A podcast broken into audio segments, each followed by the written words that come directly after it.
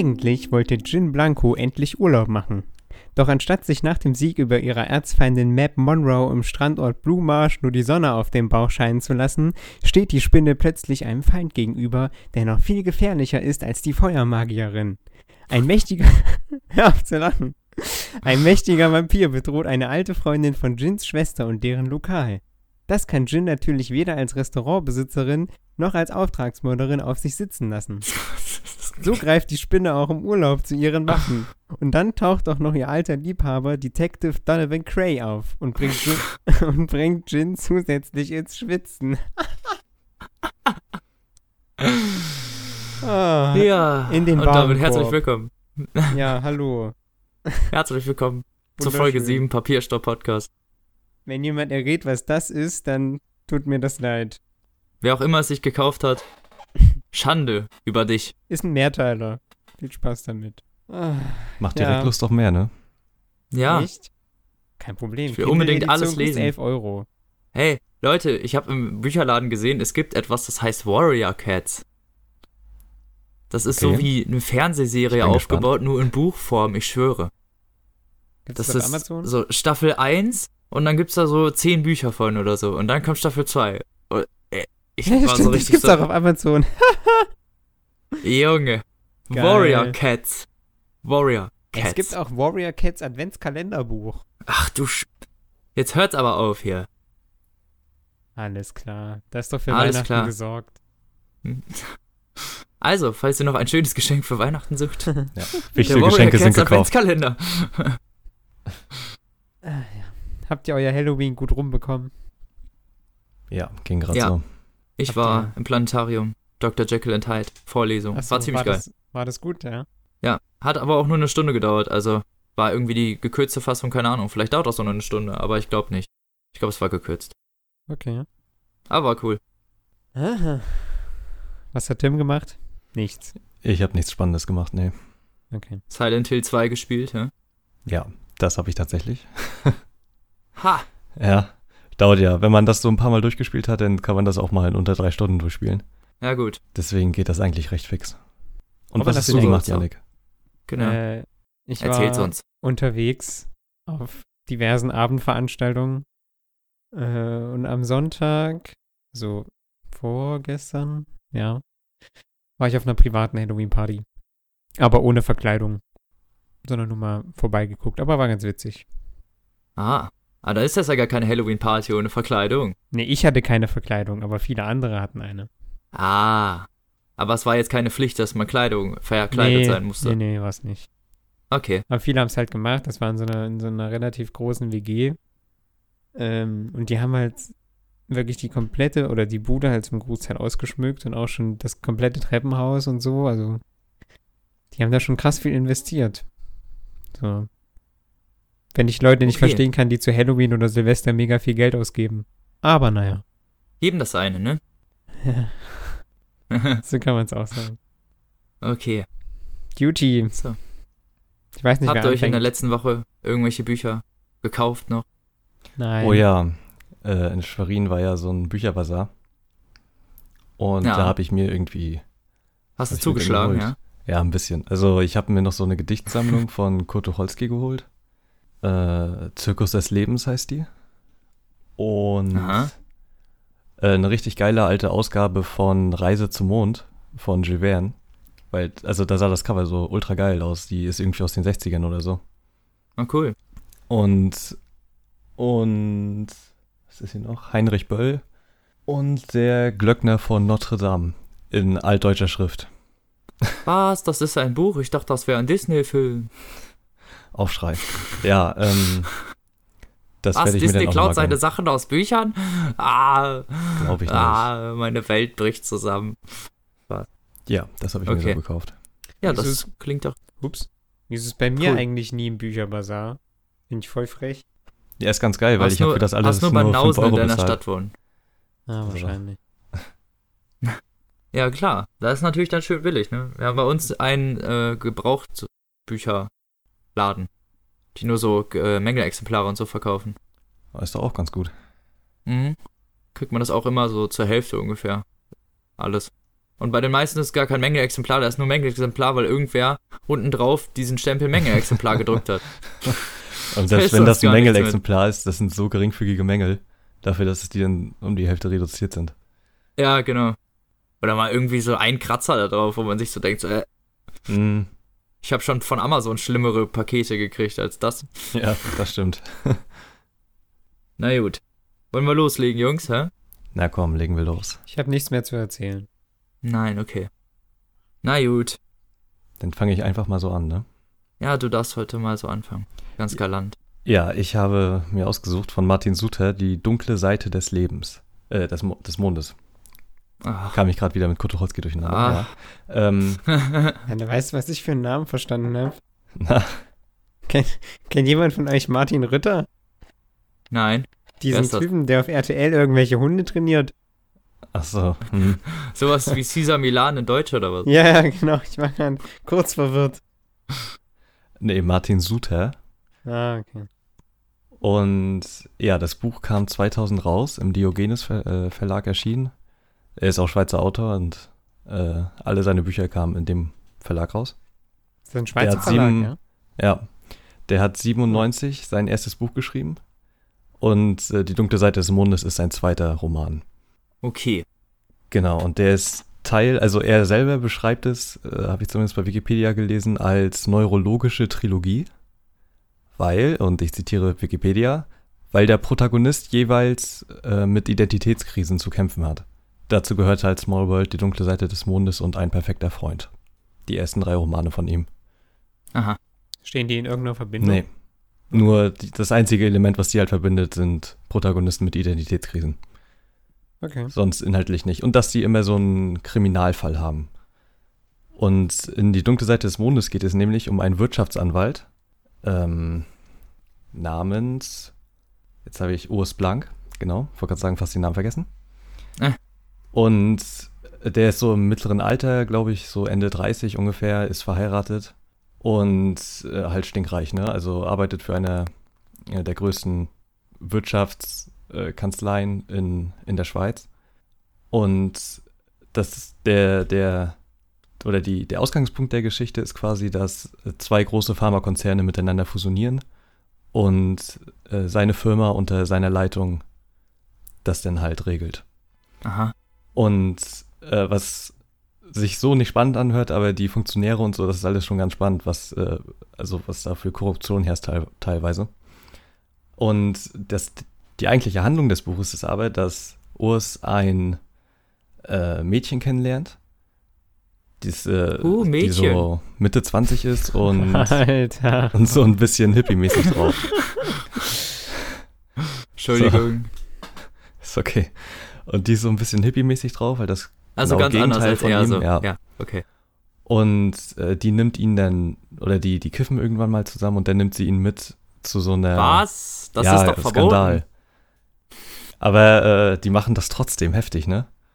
Nee, Quatsch. Ähm, und Ruf die, die Polizei. die nimmt ihn dann auf jeden Fall mit zu so einem Treffen, weil sie meinte, das würde ihm ganz gut tun. Und mit so ein paar anderen Leuten, die sie kennt und äh, die nehmen dann Auch so Pilze. Hippies, ne? Genau, in so einem Wald, die nehmen dann Pilze und haben dann übelst die halluzinogene Erfahrung. Gibt's da, gibt's da einen Film zu? Das kommt mir Ja. irgendwie mega bekannt vor. Ja, da kam Fear Anfang des Jahres auch ein Film zu raus. Aber dazu komme ich später nochmal. Ja, ist ja gut, aber irgendwie sagte mir das Ja. gerade was. Ja, das habe hab ich gesehen, als ich hier die, die Folgencover gemacht habe, dass das. Ich wollte nicht das Filmcover haben. Ja, das sieht auch echt, also das Poster ist nicht so schön für ein Buch. Nein. Das stimmt schon. Aber ja, also diese Erfahrung löst dann halt was in ihm aus. So ein, der hat quasi so eine Erkenntnis. Äh, also das wird auch im Buch so beschrieben. Ähm, das, also Durch die Pilze, oder was? Ja, genau, der, der hat halt voll den äh, Trip dadurch, ne? Und äh, das löst dann halt irgendwas in ihm aus und er scheint so Verhaltensveränderungen äh, aufzuweisen. Das ist psychologisch auf jeden Fall ziemlich interessant zu betrachten und auch so die Charakterentwicklung. Ähm, Ja. Weil er macht dann so zwei, drei extreme Sachen, von denen ich auch nicht allzu viel spoilern will.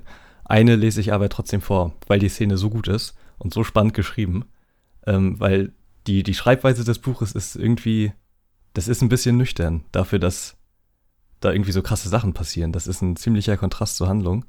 Und das gefiel mir bis hierhin ganz gut. Und wir hören jetzt erstmal in den Ausschnitt rein.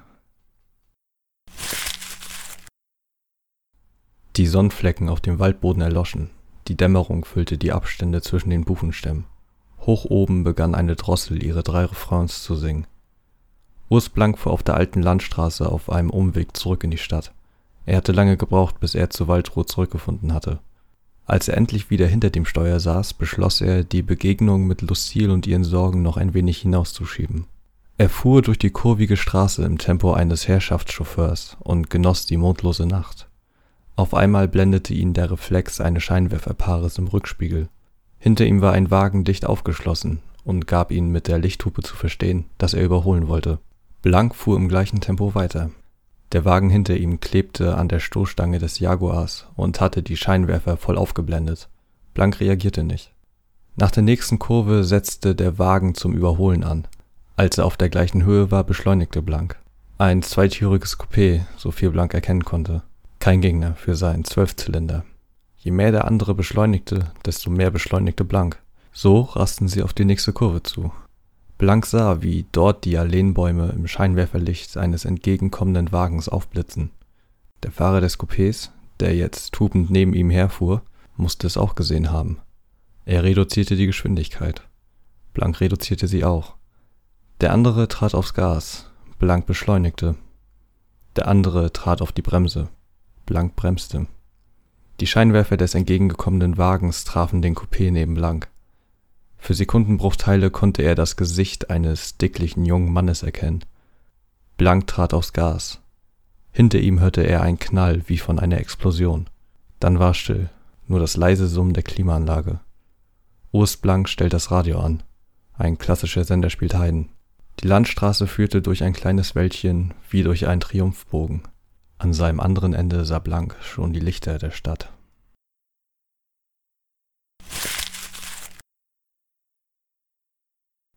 Und ja, die Szene ist ja ganz schön heftig und ziemlich kurz und prägnant geschrieben.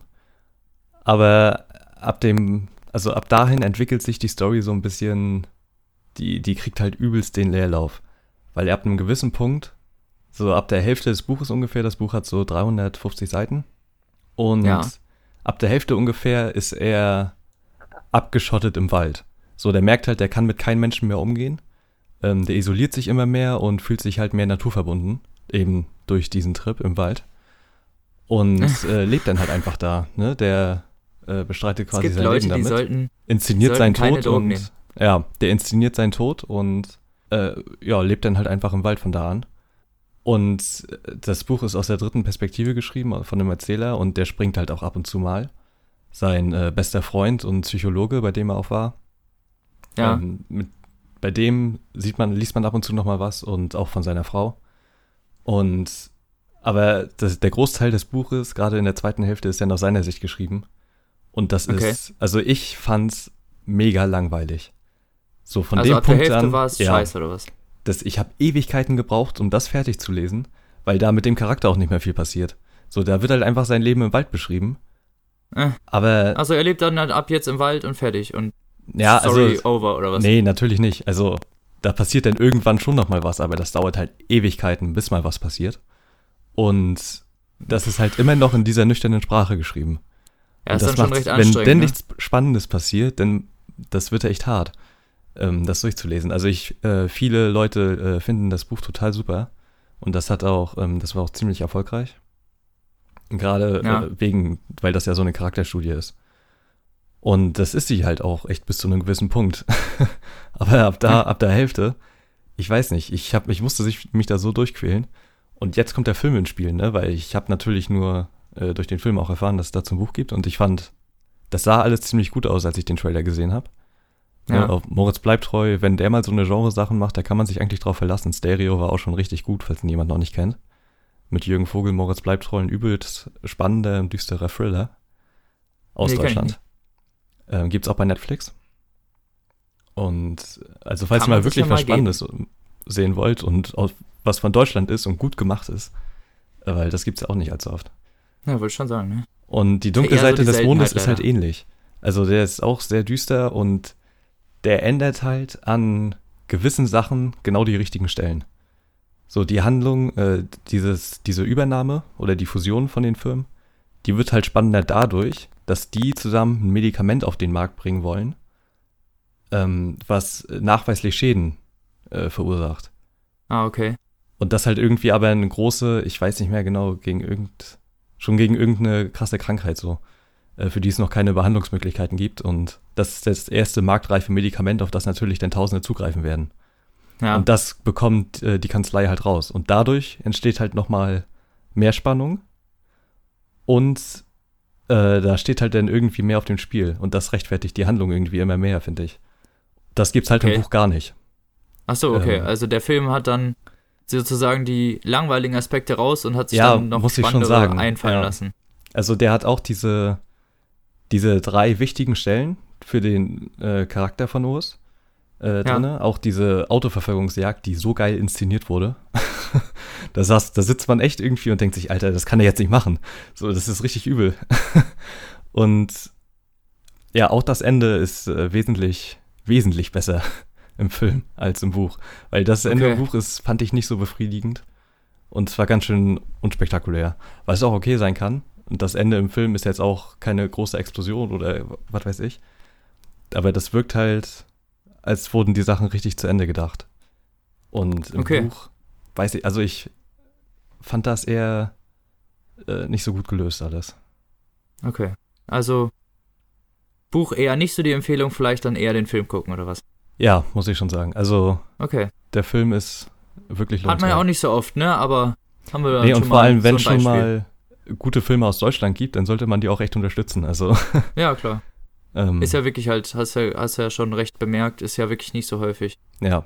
dass die Filme aus Deutschland so qualitativ hochwertig sind oder sowas. Hast du eigentlich mal der Nacht mal gesehen? Nee.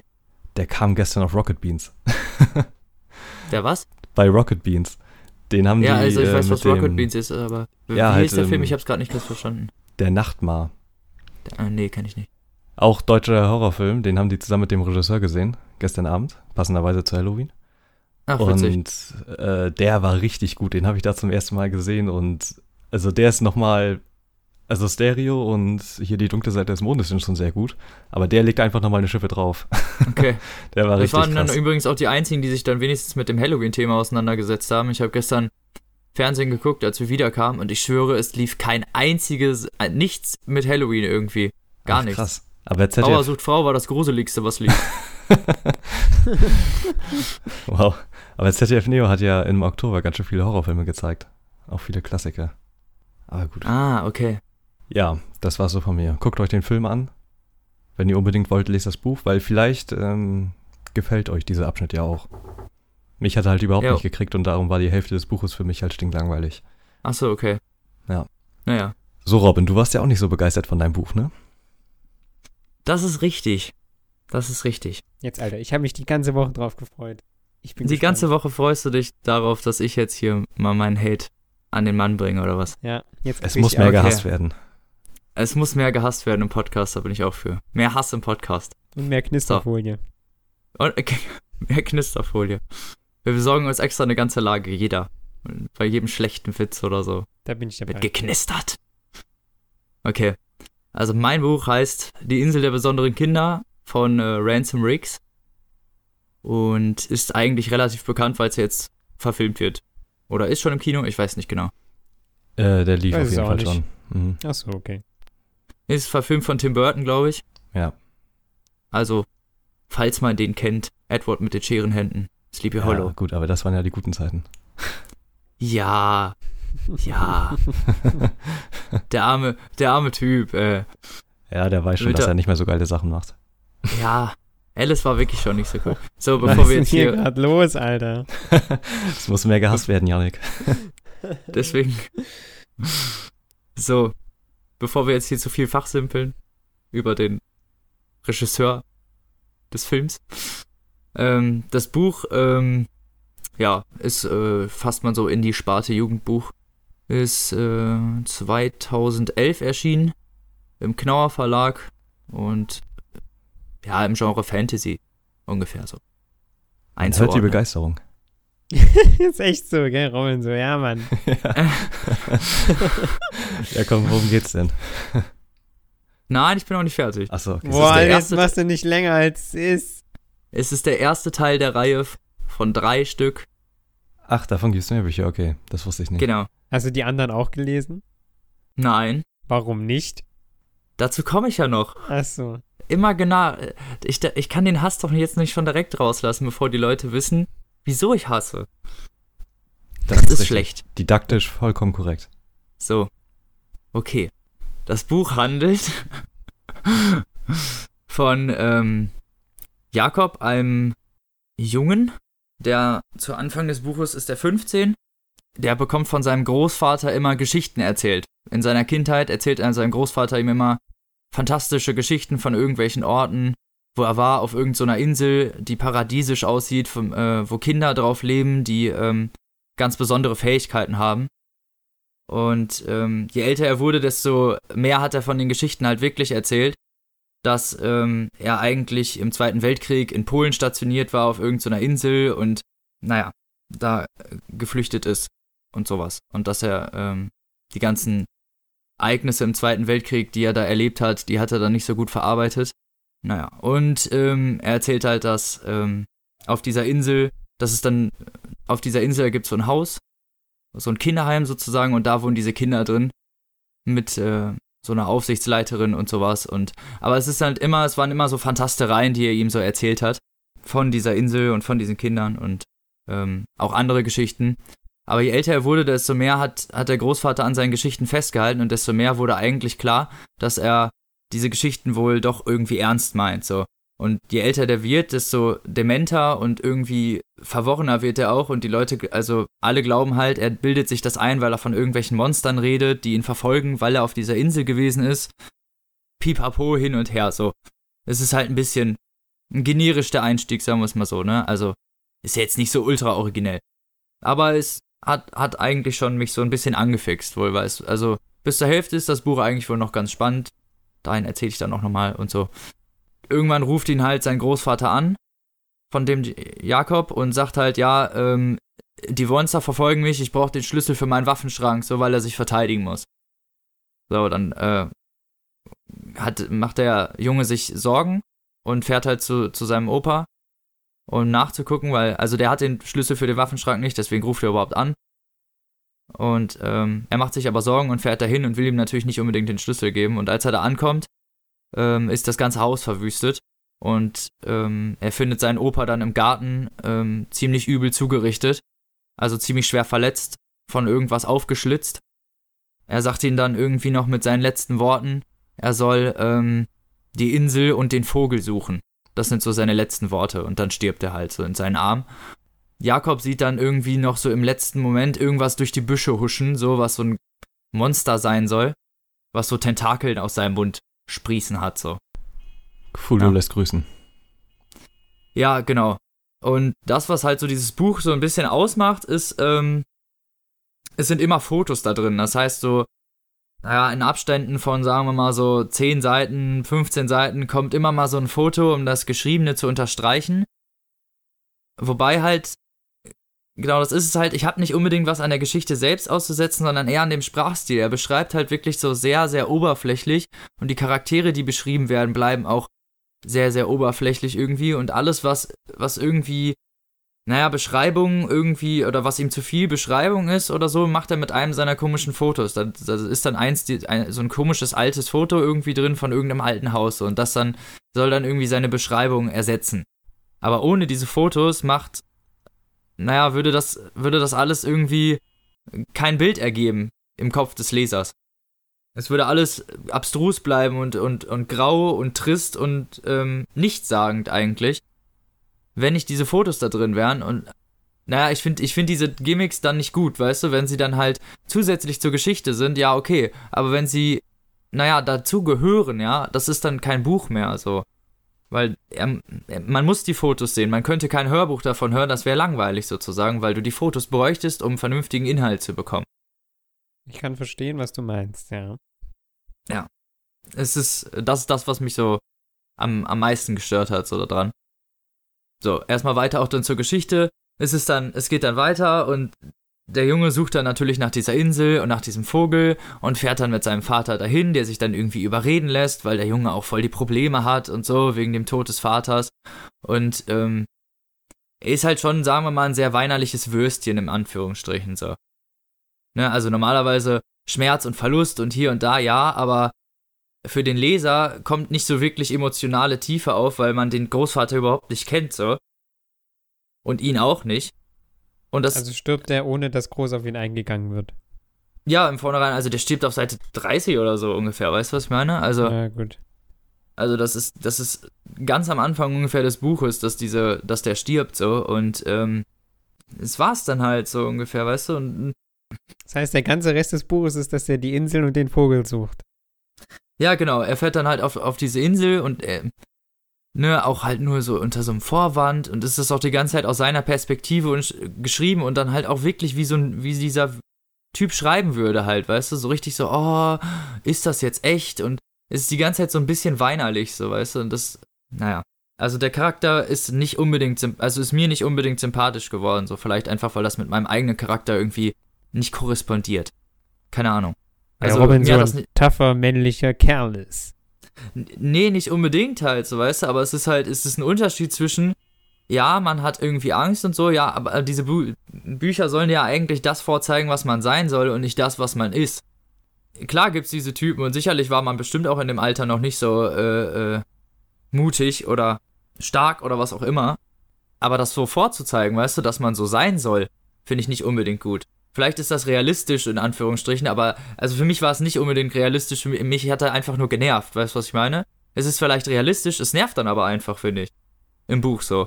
Weil ja keine wirklich, also für mich keine wirkliche Tiefe aufkam. Es war für mich die ganze Zeit so, okay, er sucht jetzt diese Insel und diesen Vogel, weil sein Opa das gesagt hat, obwohl eigentlich alle wissen, dass der völlig senil war. Okay. Okay. Dann sucht er zumindest diese Insel, findet natürlich die Insel auch und ist mit seinem Vater dann da. Der ist zufällig Ornithologe und ähm, interessiert sich dann da auch. Geil. Wie er das schon so nebenbei raushaut. Ja, ja. Ja. Oh ja, hoppala. Guck mal einer schau. der sich dann natürlich dann irgendwie für die, für die dort anwesende äh, Fauna interessiert, so. Ja, der Junge hat dann irgendwie Zeit, da irgendwie rumzulaufen und findet am Anfang irgendwie Jugendliche, die mit ihm wohl die Insel erkunden würden, die wohnen da. Ja, das sind auch die einzigen Jugendlichen und das sind so, so möchte gern Hip-Hopper, weißt du? So, ja, Spackos, wenn man es genau nimmt. Einfach Heute Spackos. Abend ist So. Contra K in Erfurt, falls ihn jemand kennt. Besteht da irgendein Zusammenhang, Janik? Echt so. ich weiß nicht. Habe ich vorhin Ja. gelesen. Ja, es sind auf jeden Fall so, so komische, halt einfach irgendwie so, die mögen ihn nicht, ich kann auch verstehen, wieso. Und dann laufen sie mit ihm über die Insel und verarschen ihn halt irgendwie, indem sie ihn zu einem falschen Haus bringen, was eigentlich nur so ein Stall für Ziegen ist und er fällt halt erstmal irgendwie so in so, in dieses Haus voller Ziegenmist und singt da schön Warum ein. Machen die das? Weil die es witzig finden, oder was? Ja, ja, genau, die machen das, weil sie es witzig finden, so. Einfach, genau, also so völlig, völlig ohne Grund. Also die kennen ihn nicht, die kennen ihn seit dem einen Dingens und die laufen einfach vorbei und schmeißen ihn da so rein ungefähr. So. Und da ist der erste Punkt, was mich gestört hat. Diese beiden tauchen nach dieser Situation nie wieder auf. Diese Insel ist So laut komplett Beschreibung random einfach so. Oh, guck mal. Völlig, Junge. Diese Insel ist in der Beschreibung nur 10 Quadratkilometer groß, so ungefähr, ja. Und das sind die einzigen beiden Jugendlichen, die da rumlaufen. Und der will mir wirklich erzählen, dass die sich genau einmal begegnen und danach nie wieder was voneinander hören. So, also, War nur Mittel das hat, Zweck. ja, also, das hat so gar keinen Sinn gemacht, wo ich echt dachte so, hä, was ist mit denen eigentlich? Naja, egal. So, er findet dann dieses Haus und erkundet das auch die ganze Zeit irgendwie auf eigene Faust und behauptet dann immer, dass diese komischen beiden Rapper mit ihm rumhängen, so, damit er das machen darf. Bla bla, so, ne? Und er findet dann in dem Haus ähm, irgendwann den Koffer irgendwie voll von seinem Großvater, wo so Fotos drin sind von früher irgendwie, mit den ganzen Kindern und also alles ähm, dokumentiert, dass das wohl stimmt, dass er wohl doch wohl da gewesen ist und dass dieses Kinderheim existiert hat, aber dieses Kinderheim, was ist natürlich jetzt eine Ruine, ist irgendwann im Zweiten Weltkrieg kaputtgeschossen worden und existiert auch gar nicht mehr seitdem. Ist völlig verwittert, so, ne? Also da ist, ist gar nichts mehr drin, so ungefähr. Ja. Die Szene, die, ich dann jetzt vorlese, ist dann in dem Haus, auch wo er die Fotos findet. Und ich finde, das ist eine der Szenen, die eigentlich mal ganz gut beschrieben sind. Also es ist, es ist eine eigentlich ganz positive Szene in Anführungsstrichen so. Da sind aber dann Fotos drin, wo ich dann mal gerne sehen würde, ob, ob der Zuhörer das merkt dass die Fotos jetzt von Nöten gewesen sind. Wisst ihr, was ich meine? Einen kleinen ja, Test. Ja, ja, Mhm. weiß, was du meinst. Genau. Mal gucken, ob, ob dann große Fragezeichen danach stehen, wenn man das nicht, Bild nicht gesehen hat. So, weil ich kann es mir, wenn man es gesehen hat, dann kann man es natürlich nicht mehr so genau abstrahieren. So. Aber ich könnte mir vorstellen, dass man dann nicht mehr genau weiß, wovon er redet. Und das kommt jetzt hier erstmal mein Zitat. Der Lichtschimmer führte mich in einen kleinen Raum mit eingebrochener Decke. Tageslicht fiel durch die Öffnung auf zersplitterte Dielenbretter und zerbrochene Gläser, aus denen in feinen Schlieren eine Flüssigkeit herauslief. Teppichfetzen lagen hier und dort wie getrocknete Fleischbrocken. Unter dem Müll hörte ich das Tapsen winziger Pfoten, ein Nagetier, das in der Dunkelheit hauste und die Implosion seiner Welt überlebt hatte. Mittendrin lag der zerschmetterte Koffer und um ihn herum, wie Konfetti verstreut, die Fotos.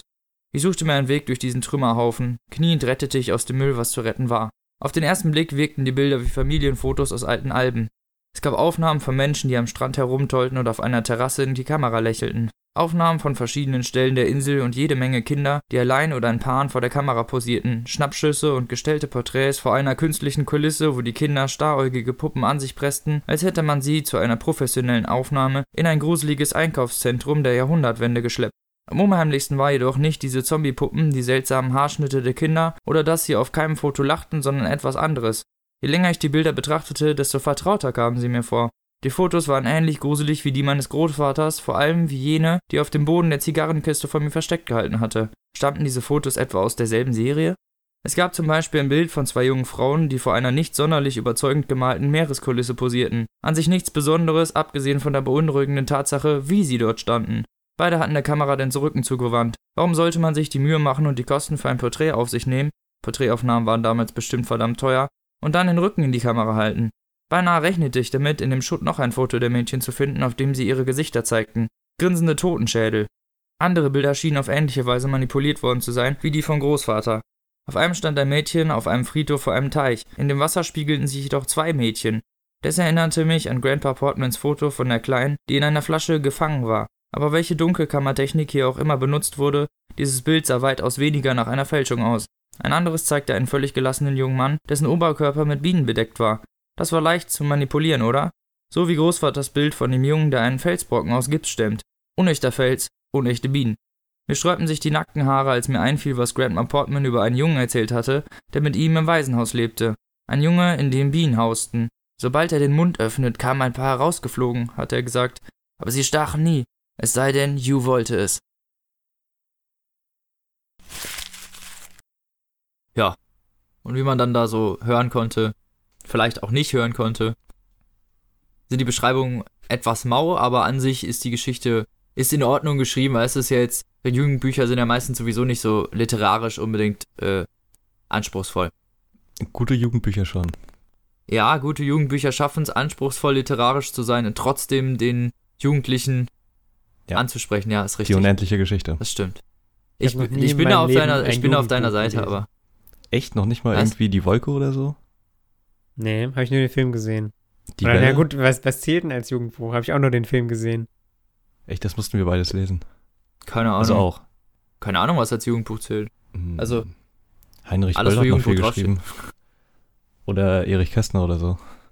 Obwohl das vielleicht eher Kinderliteratur ist. John Green schreibt auch viel Jugend. Ich glaube, Naja. ich habe nie eins gelesen.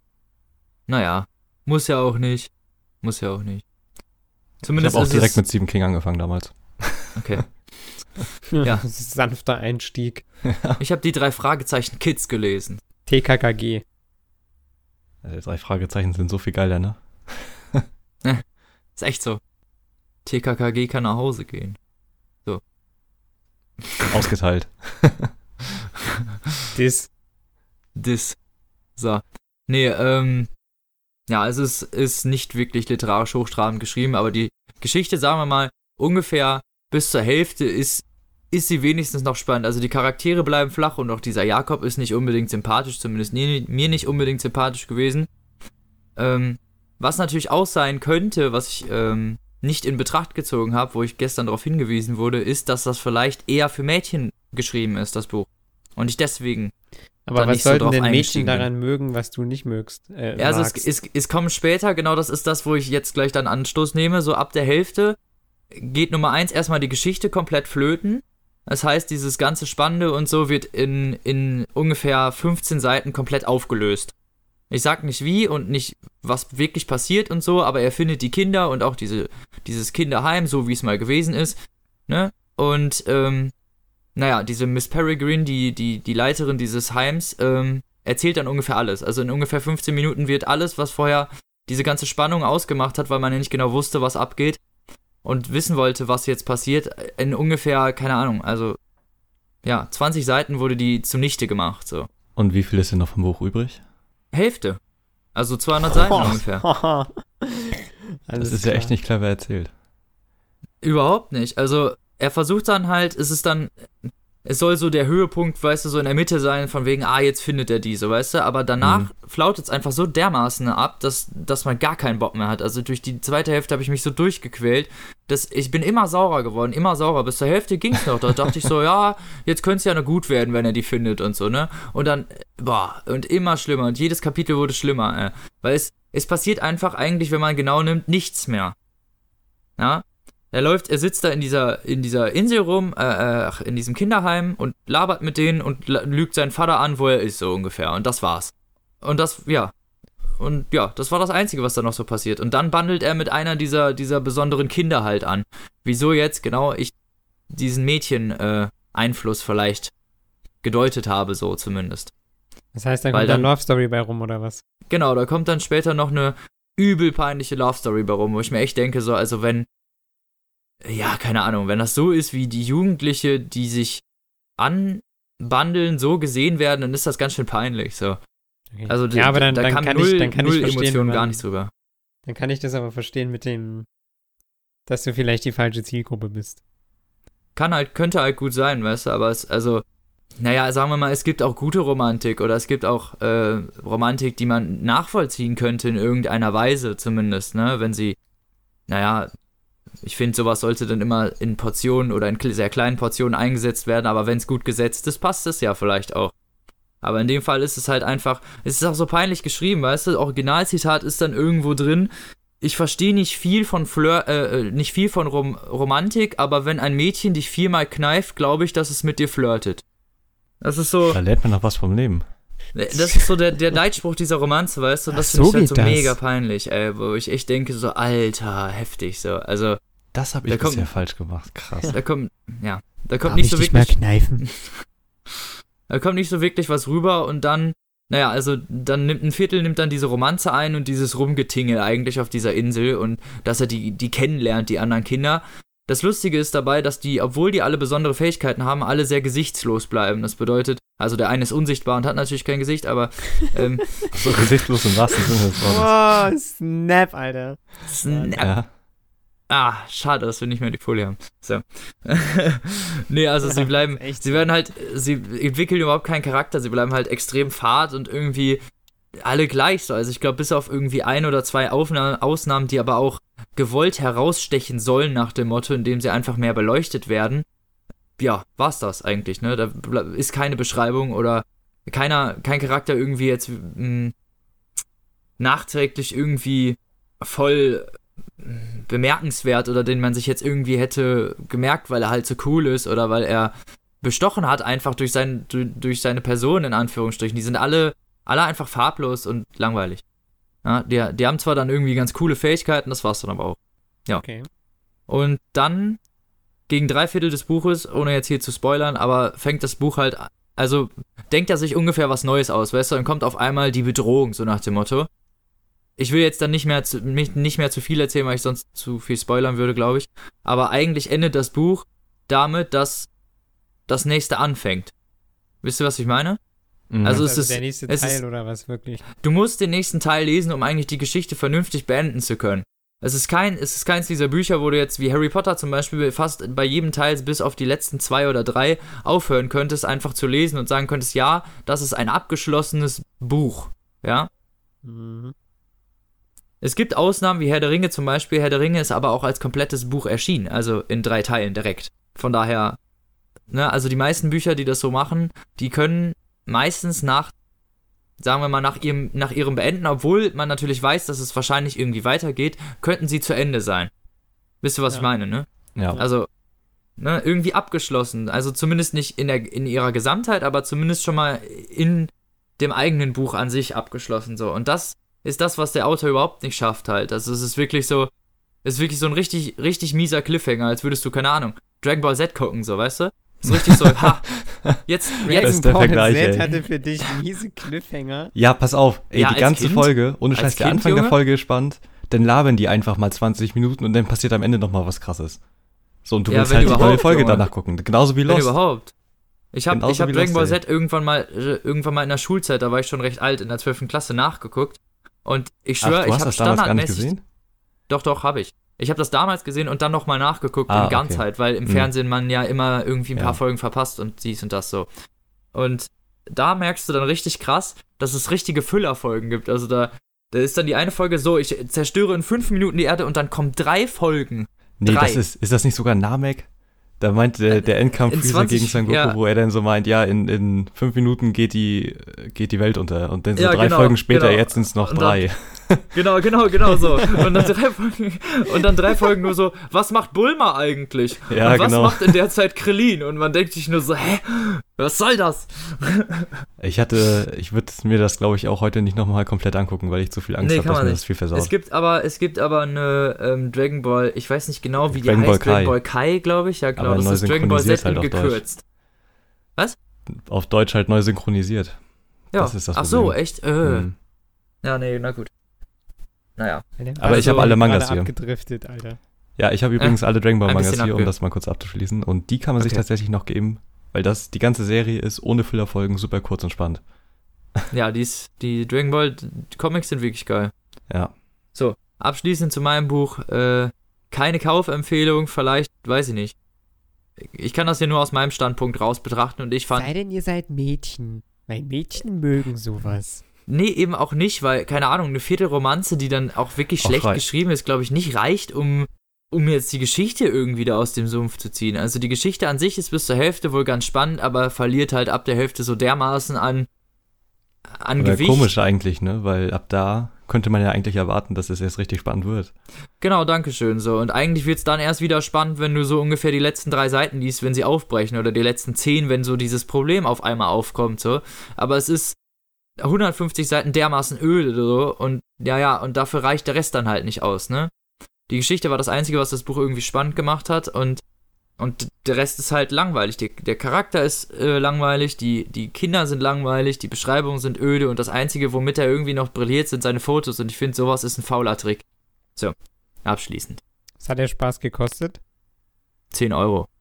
Beziehungsweise mich Okay. nichts, weil ich es auf dem Kindle gelesen habe. Okay. Ist das Taschenbuch oder Hardcover? Weißt du das? Gibt's beides. Das Okay. ist äh, Taschenbuch in dem Fall, glaube ich. Oder broschiert. Nennt man Ja. das ja. Ja. Ich, glaub, ich weiß nicht, vielleicht gibt es auch eine Taschenbuchedition. Ich habe nur das Broschierte im Laden mal irgendwo gesehen. Hab's auf dem Kindle gelesen, wie gesagt.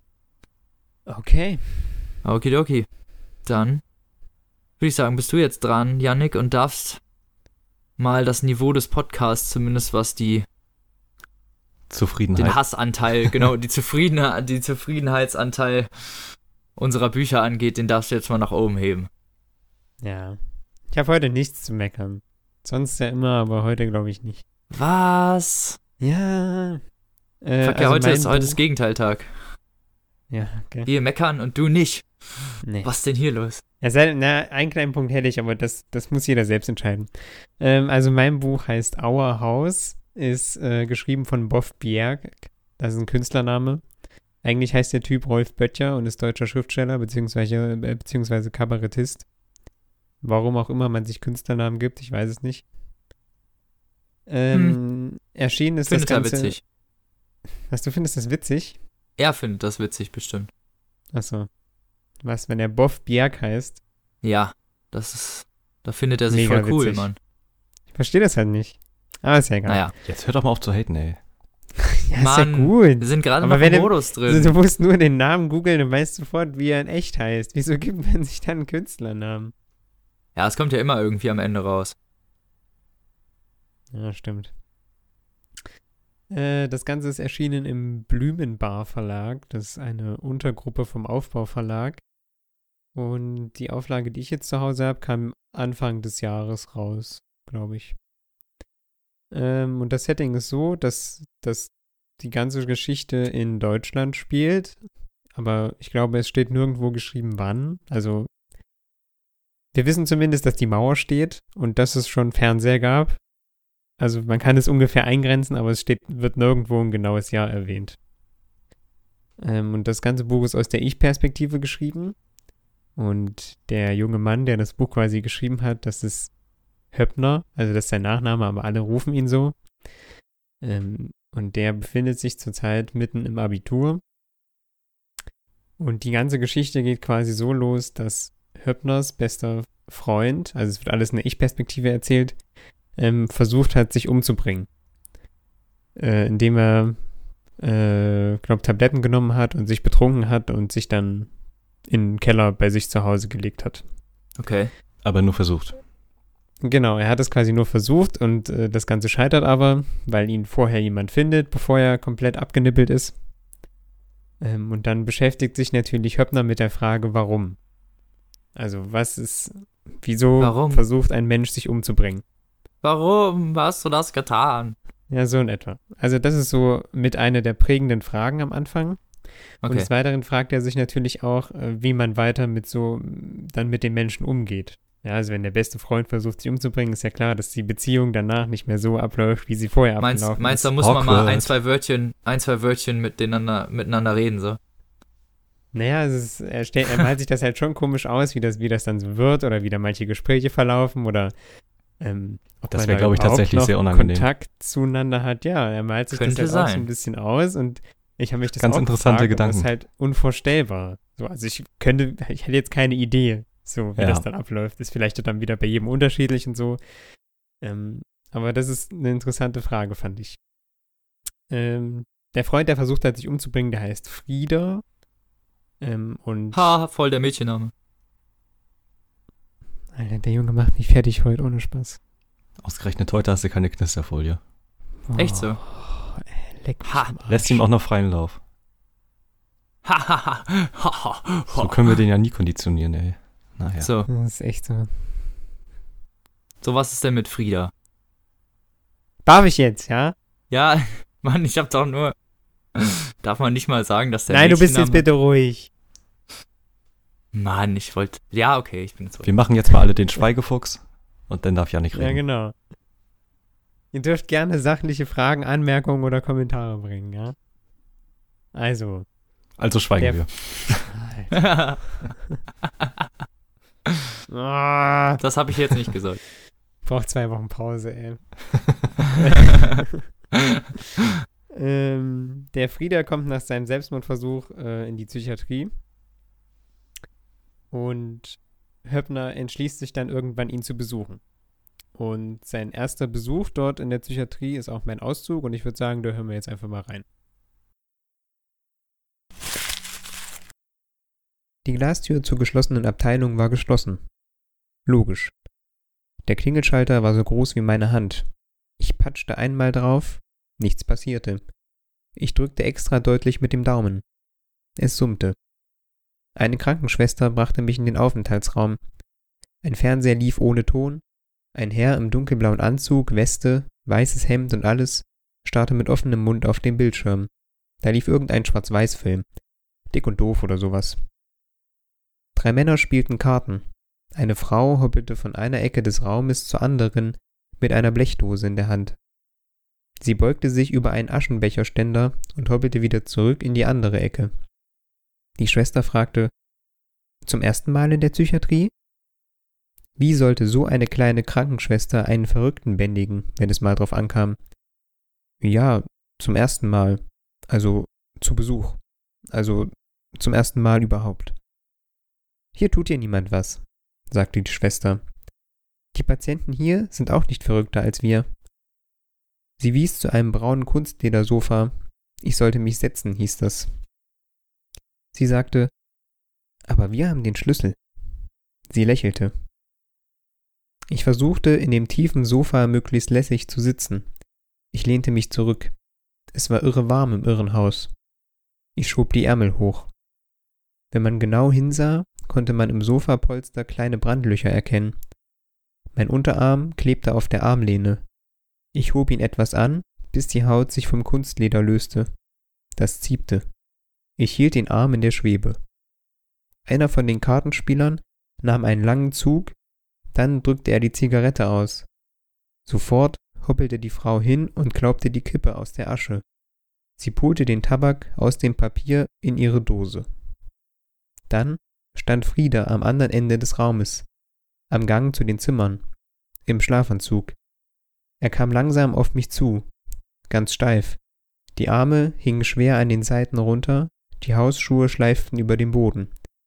Sie haben ihm einen Stock in den Arsch geschoben, dachte ich. Ein Stock bis hoch ins Hirn. Das war der Bär. Das war übrig von dem Bären, mit dem jeder gern aufs Schützenfest ging und zur Maifeier, weil sein Anblick jeden, der Ärger suchte, sofort beruhigte. Er setzte sich. Das sah so ungelenk aus, als wären er und sich zwei verschiedene Personen. Wer setzte sich? Er setzte sich. Wen setzte er? Sich setzte er. Ich legte den Unterarm auf der Lehne ab. Hallo, sagte ich. Wie geht's? Frieda guckte geradeaus und sagte langsam Super. Sieht man das nicht? Ich wusste nicht, was ich sagen sollte. In den amerikanischen Filmen sagten die Leute immer, wenn die Gesprächspausen peinlich wurden, Willst du was trinken? Dann ging einer an die Hausbar, warf Eiswürfel in Gläser und kippte Whisky hinterher. Auf dem Fensterbrett stand eine Plastikkanne mit einer hellroten Brühe. Vermutlich Früchtetee. Ich sagte, Willst du was trinken? Ich goss einen Becher voll und guckte raus. Ich sagte, Eiswürfel gibt's hier nicht, oder? Das Fenster war außen vergittert, mit dicken, weiß lackierten Stäben. Ich traute mich nicht, Frieda nach dem Grund zu fragen. Wir hatten ihn immer damit aufgezogen, dass seine Eltern Bauern waren. Wenn er vor der Schule zu Hause geholfen hatte, roch er nach Kuhstall. Außer den Lehrern nannte ihn niemand beim Namen. Alle nannten ihn bloß der Bauer. War das ein Grund, sich umzubringen? Frieda hörte auf den Namen, und wenn er mich mal zu Hause anrief, sagte er sogar selbst, Hallo, hier ist der Bauer. Welcher Grund, sich umzubringen, war hinreichend, hatte Dr. Turnschuh heute Morgen gefragt. Die große Schwester von Lothar war bei Nacht in den Wald gegangen vor ein paar Jahren und hatte sich aufgehängt. Aber die war schwanger, hieß es hinterher. Ziemlich paradoxer Grund, sich umzubringen. Sie hatte ein paar Kerzen mitgenommen, als man sie fand, sollen die Kerzen noch gebrannt haben. Sie wurde nicht mal 18. Nicht 18 zu werden war scheiße. Wenn man nicht 18 wurde, war alles umsonst. Ja, nachdem Frieda dann eine gewisse Zeit in der Psychiatrie verbracht hat, ähm, wo Höppner ihn auch immer wieder besucht, wird er irgendwann entlassen. Und dann stellt sich äh, Frieda die Frage, äh, Höppner die Frage, wie man jetzt weiter mit ihm umgeht. Also ob er ihn jetzt weiter zu Hause besuchen soll oder erstmal kommt er jetzt weiter mit mir zur Schule und all sowas. Irgendwann ergibt sich dann, dass Frieda sein Opa verstirbt und ihm das Haus vererbt, dass quasi Frieda jetzt alleine im ehemaligen Haus seines Großvaters lebt. Okay. Und das äh, macht Höppner ein bisschen unruhig, weil er sagt sich dann, mein bester Freund, der versucht hat, sich umzubringen, wohnt jetzt ganz alleine in einem großen Haus. Das ist ein bisschen skurril. So. Ja, auf jeden Fall. Das heißt, er fängt Vielleicht auch nicht so an, unbedingt Ja, förderlich. Ja, also er fängt quasi an, sich für ihn verantwortlich zu fühlen und beschließt dann, mit ihm zusammenzuziehen. Okay. Also das Ganze ist auch immer noch in derselben Stadt, wo beide, oder im selben Dorf, wo beide vorher gewohnt haben. Es wird nicht erwähnt, wie das Dorf heißt, glaube ich. Also ähm, opfert sich so ein bisschen selber auf, um dann halt so auf seinen Kumpel aufzupassen, oder was? Ja, aber er zieht gerne zu Hause aus, weil also seine Mutter hat kein großes Problem, zu der hat er auch ein ganz gutes Verhältnis.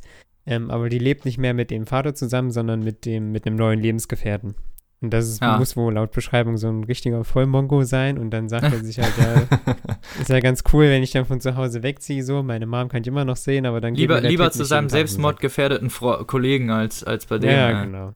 Dann ziehe ich lieber, dann ziehe ich lieber zu Frieda und passe ein bisschen mit auf dem auf, als hier noch weiter rumzusitzen. genau. So, Na gut, ziehen- also haben beide was davon. Ja, so in etwa. Das heißt, der zieht dann quasi zu ihm. Ähm, und als, also andere Leute im Dorf und in der Schule haben das natürlich auch mitbekommen, was mit Frieda war und so weiter. Das heißt, es entschließen sich auch noch zwei weitere äh, Freundinnen, also zwei Mädels, mit da einzuziehen. Das Okay. heißt, es entsteht quasi so eine Art Wohngemeinschaft von Leuten, die alle so um die, wenn wir so 17, 18, 16 ungefähr sind. Ja. Das wird dann quasi so eine WG in dem Haus und es entsteht quasi in dieser WG so ein, also ein, ein Gemeinschaftsgefühl und es bildet sich so ein gewisser Alltag Ja. aus. Der Alltag sieht natürlich ein bisschen anders aus als bei, keine Ahnung, zwei, einem verheirateten Paar oder so. Das heißt zum Beispiel, ihre, ihre Lebensmittel klauen sie sich aus dem Supermarkt und so. Sie feiern irgendwelche Partys in dem Haus.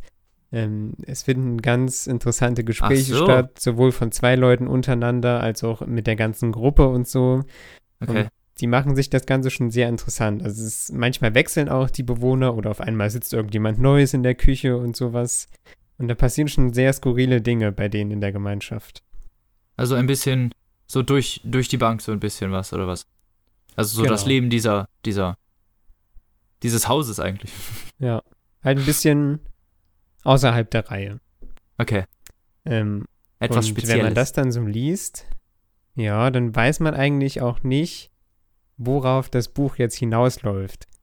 Also klar, es treten immer mal so kleinere Probleme auf. Höppner zum Beispiel bekommt irgendwann den Brief zu seiner Musterung und dann geht es darum, holt er sich Taktiken ein, wie man das am besten, wie man da am besten Scheiße baut, dass man nicht genommen wird und sowas. Und also, also es kommen halt immer so kleinere Probleme, die den Alltag beeinflussen, aber es steht jetzt kein großes Problem im Haus. Also wo du Okay. dir jetzt denkst, okay, darauf oder darauf könnte das Buch hinauslaufen.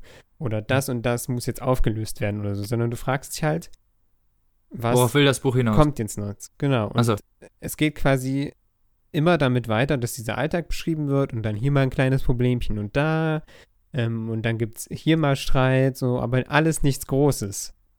Und ehe du dich versiehst oder dir denken konntest, worauf das Buch hinausläuft, ist es eigentlich auch schon vorbei. Das heißt, es wird kein, nach diesem Selbstmordversuch und diesem Zusammenziehen, wird eigentlich kein allzu großer Kniff mehr behandelt.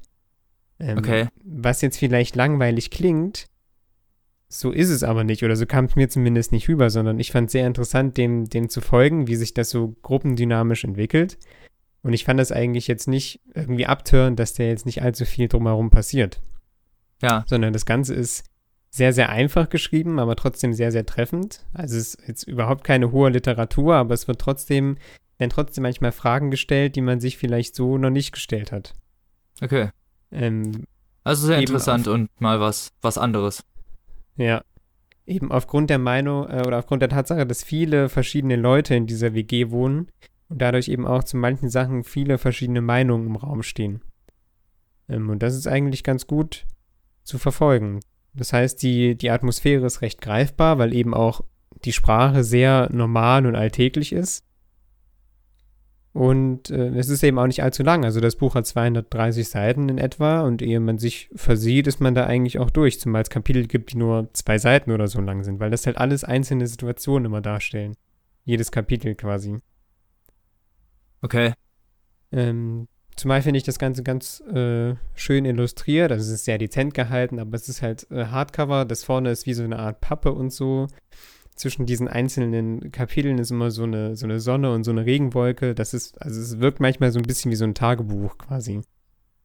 Das ist Ah, eigentlich cool. Also noch, noch in Buchform noch hübsch gestaltet, oder wie? Ja, fand ich schon. Zwar sehr dezent, aber Sowas finde ich ich immer cool. Sowas finde ich immer cool. Ja. Und interessant ist halt auch, dass die, die Sichtweise, die man von manchen Problemen oder Situationen da hat, eben geprägt wird dadurch, dass das Weltbild von den Leuten halt noch relativ jugendlich ist. Ja, und manchmal halt auch äh, ein bisschen unerfahren und so, aber das ist ja nichts Schlechtes. Also noch ein bisschen es- eingeschränkt so durch die Erfahrung, Ja, ja, nicht genau. so gereift. Ja, Ja, okay. das heißt, es werden quasi viele, viele Sachen von unterschiedlichen Seiten aus beleuchtet. Und das ist ganz, ganz interessant zu verfolgen. Ja, hört sich interessant an. Das Also Einzige eine- ist, ja, Entschuldigung. Nee, alles gut. Erzähl weiter. Äh, das einzig Negative oder was halt jeder für sich ausmachen muss, ist der Preis. Also ich weiß nicht, ob jeder bereit ist, für ein Hardcover 230 Seiten Buch 18 Euro zu bezahlen. Äh, aber ja, das es ist aber halt so, so teuer, wie so ein Hardcover kostet, ne? Komm. ja, kann sein. Also Hardcover kosten halt immer so zwischen, keine Ja, Ahnung, das 16 stimmt. und 19 Euro oder so. Ja, wenn die rauskamen, aber dafür, also- dass es halt noch nicht allzu lang ist, meine ich. Ja, Aber das muss halt jeder selbst wissen. Ich fand, es hat sich gelohnt. Ähm, und Gibt es bestimmt auch digital. Für weniger. das weiß ich nicht, aber kann man mal nachschauen, ja. Ähm, was ich noch ganz interessant fand, äh, auf vielen Büchern stehen ja hinten immer so, so Zitate drauf, meinetwegen aus der Welt oder von Ja. irgendeinem Literaturkritiker und so. Meistens finde ich die, ja- die sind total oberflächlich so und sagen eigentlich nichts aus, weißt du? Also nee. 90 Prozent könntest du auf jedes Buch dieser Welt drucken. Ein so, furioses passen. Fest, Fest der Spannung. Ja, genau so. Das kannst du auf jeden Krimi drucken einmal. Das Ja, ist, ist komplett so. belanglos. Ja, Aber genau. bei dem stand hinten drauf äh, von Daniel Cohn-Bendit, ich weiß nicht, ob ihr den kennt.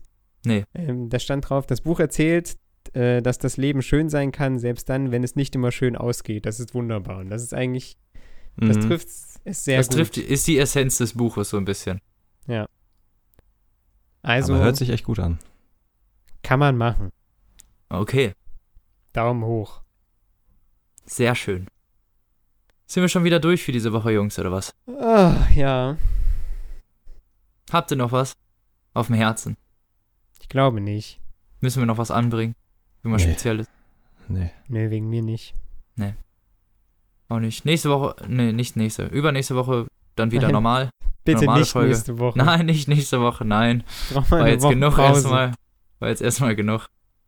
Müssen aber erstmal Input kriegen. Ne? Ah, es wird noch schwierig genug. Äh. Ja, wollte ich gerade sagen. Wir haben ja auch noch was vor. Aber das verraten wir nicht. Ja, ich habe schon angefangen. Ja, Vorbildlich. Ja. bist du fleißiger als ich, ey. Ja, wow, ich habe schon 50 Seiten geschafft Ja, ja, von ist diesem gut. Monsterprojekt. Wahnsinn. naja, Nee. du, Also, ich habe jetzt nichts mehr. okay, ich auch nicht. Dann sag mal Tschüss und bis zum nächsten Mal. Auf Wiedersehen.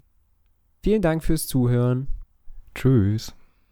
Tschüssi. Ciao.